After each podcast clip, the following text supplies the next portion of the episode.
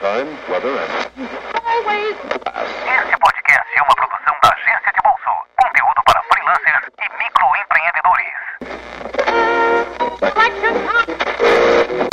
Alguns minutos. Muito conteúdo. No ar.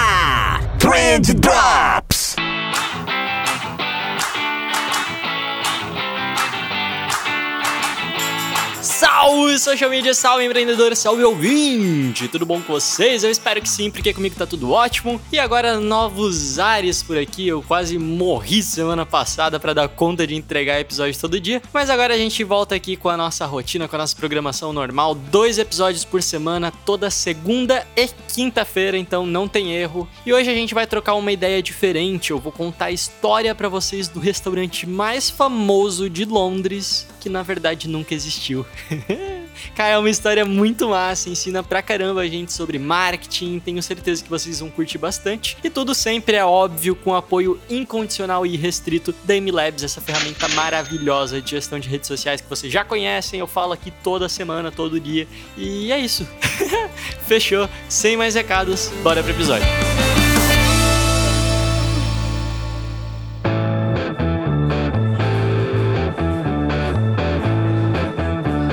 Então, gente, eu vou contar para vocês a história do restaurante mais famoso de Londres. O restaurante era tão famoso, mas tão famoso que eu duvido que você conheça alguém na tua vida que já tenha conseguido uma reserva nele, até porque esse restaurante não existe. Ele foi avaliado por críticos, ele foi o primeiro lugar do TripAdvisor durante um bom tempo e ele nunca existiu. Né? É, é, muito interessante essa história, cara. E a gente vai voltar lá para 2017 para entender o que estava acontecendo aí. É, e lá em Londres tem um cara chamado Oba Butler. Oba Butler. Muito bom esse nome, né? E o, o, Oba é um daqueles jornalistas que meio que todo mundo conhece, sabe? Eu acho que dá pra gente comparar a gente com uma Glória Maria, talvez? Acho que sim.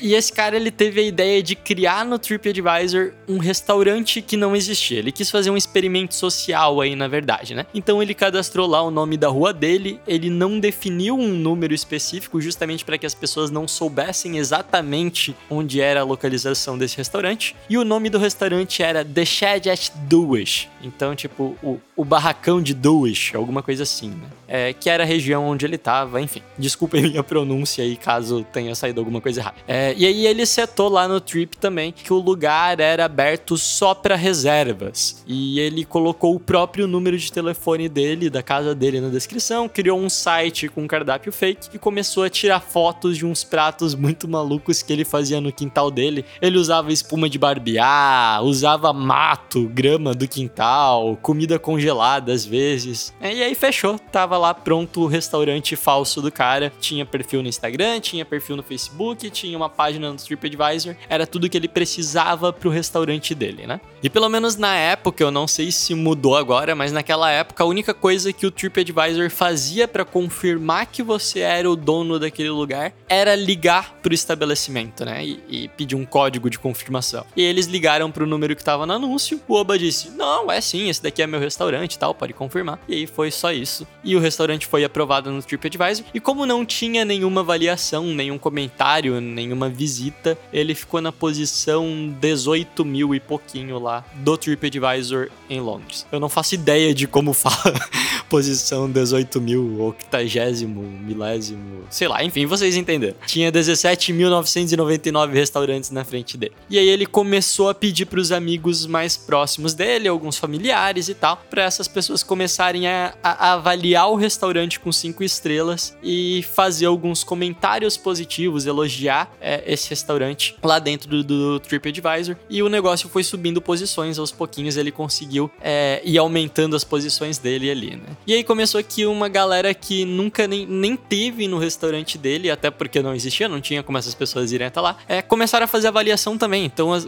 as próprias avaliações positivas que ele fazia começaram a render outras avaliações positivas de pessoas que nunca tiveram lá. É, e essas pessoas estavam dizendo que achavam tudo muito legal, é, começavam a fazer check-in como se elas tivessem ido no restaurante. É, e, e, nessa época, isso a gente já tá falando ali de agosto de 2017, mais ou menos, o Oba começou a receber recebeu uma porrada de ligação também, de gente que queria celebrar o, o, o casamento. Pô, é meu aniversário de casamento, eu queria fazer uma reserva, é, que ia viajar de outro lugar do Reino Unido para conhecer o restaurante, muito pedido de reserva mesmo. E ele sempre dizia que a data mais próxima era para dali vários meses, que eles estavam com a agenda toda lotada e tal. Ele sempre ia enrolando, dando um jeito de enrolar os clientes, né? E aí no finzinho de agosto de 2017, ele chegou na posição 157 do TripAdvisor. Então ele saiu da posição de 18 mil para a posição de 157. E pelo que ele conta no relato dele, foi aí que o negócio explodiu mesmo, né? Tinha assessor de celebridade tentando entrar em contato com ele para conhecer o restaurante. Inclusive tem no canal do YouTube dele alguns vídeos dessas ligações que ele recebia. Cara, é muito bom. É muito divertido assim, porque as pessoas estão realmente curiosas, as pessoas estão realmente algumas pessoas inclusive falam tipo: "Ah, eu já tive no seu restaurante antes e agora eu quero levar minha família". Tipo, é, cara, é muito divertido, né?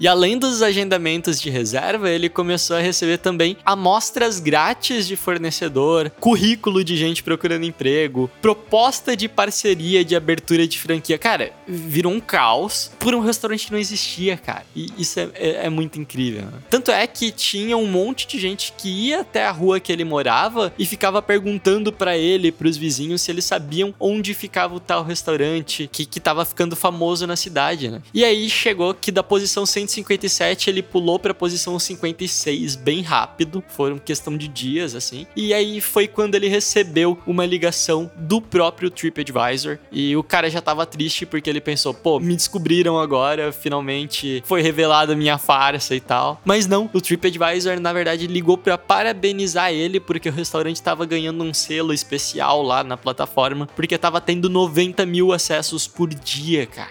É um negócio muito louco, né? Então o TripAdvisor não descobriu que o restaurante era falso e o Oba conseguiu manter todo esse teatro durante agosto, setembro e outubro de 2017. Então foram mais de 90 dias aí de funcionamento desse restaurante que nunca existiu, que nunca teve um cliente, que nunca fez um prato de comida de verdade. E aí na primeira semana de novembro ele chegou na primeira posição do TripAdvisor como o restaurante mais famoso de Londres. Então o restaurante mais badalado de uma das cidades mais famosas famosas do mundo nunca existiu.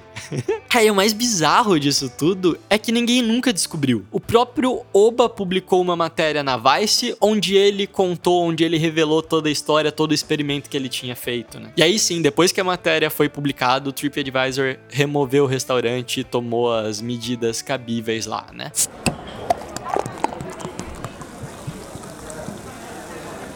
É, mas por que, que eu tô contando essa história para vocês, cara? Primeiro que ela é divertidíssima, é muito boa, eu achei sensacional a ideia do cara, a execução, a forma como ele ia manipulando toda uma massa para ficar com vontade de conhecer o negócio dele. Cara, foi um experimento social muito foda, eu, eu adoro esse case. É, mas principalmente eu queria que você se ligasse agora na importância da prova social. Cara, tinha celebridade querendo ir no restaurante do cara só porque as pessoas estavam comentando a respeito. Tinha gente se oferecendo para abrir negócio negócio com ele só porque as pessoas estavam falando bem do restaurante, né? E eu não tô falando que, pô, vai lá, falsifica comentário porque uma hora você vai se dar bem com isso. Não, muito pelo contrário, eu acho que provavelmente você vai ser pego, provavelmente, é... enfim, não, não é um negócio sustentável a longo prazo, ok? Você ficar é, falseando comentários nas redes sociais. Mas eu vou te dar um exemplo. Eu tenho os meus anúncios do Jornada Social Media, né? E dentro do Facebook eu seleciono lá a minha segmentação tal, e teria como eu excluir da minha segmentação se eu quisesse, todo mundo que já comprou o produto. Porque, se a gente parar pra pensar, não faz sentido eu mostrar um anúncio para as pessoas que já compraram meu produto, né? Dá para fazer isso, é mega fácil. Só que eu não faço isso, pelo menos eu nunca faço isso nas primeiras semanas, né? Por quê?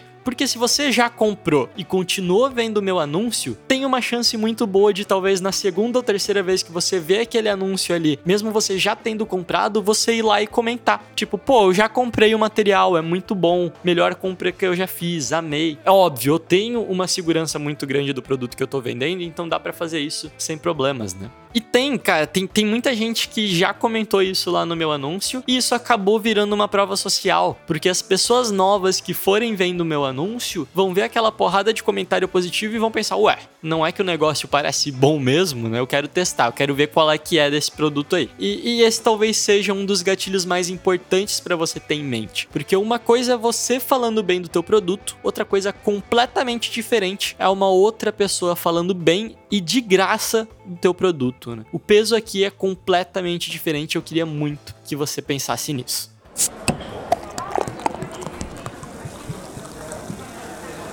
E galera, por hoje era só, programa mais curtinho mesmo, porque ainda tô me recuperando dos episódios da semana passada. Na quinta-feira a gente já vai ter episódio com convidado. É, foi mais aqui só para contar para vocês essa história mesmo, que eu fiquei sabendo dessa história nas últimas semanas, embora ela seja uma história de alguns anos atrás. É, e na descrição desse episódio eu vou deixar também mais links para vocês verem a matéria completa publicada na Vice, os vídeos que tem no canal do Oba. É um case muito massa, todo social media tem a obrigação de conhecer esse negócio, então eu resolvi contar aqui para vocês. E é isso aí, eu espero que você tenha gostado. Não esquece que na quinta-feira a gente tem episódio novo, então volta aqui, por favor. Se cuida aí, cara, lava as mãos, fica em casa, continua sendo esse profissional fenomenal que você é e valeu!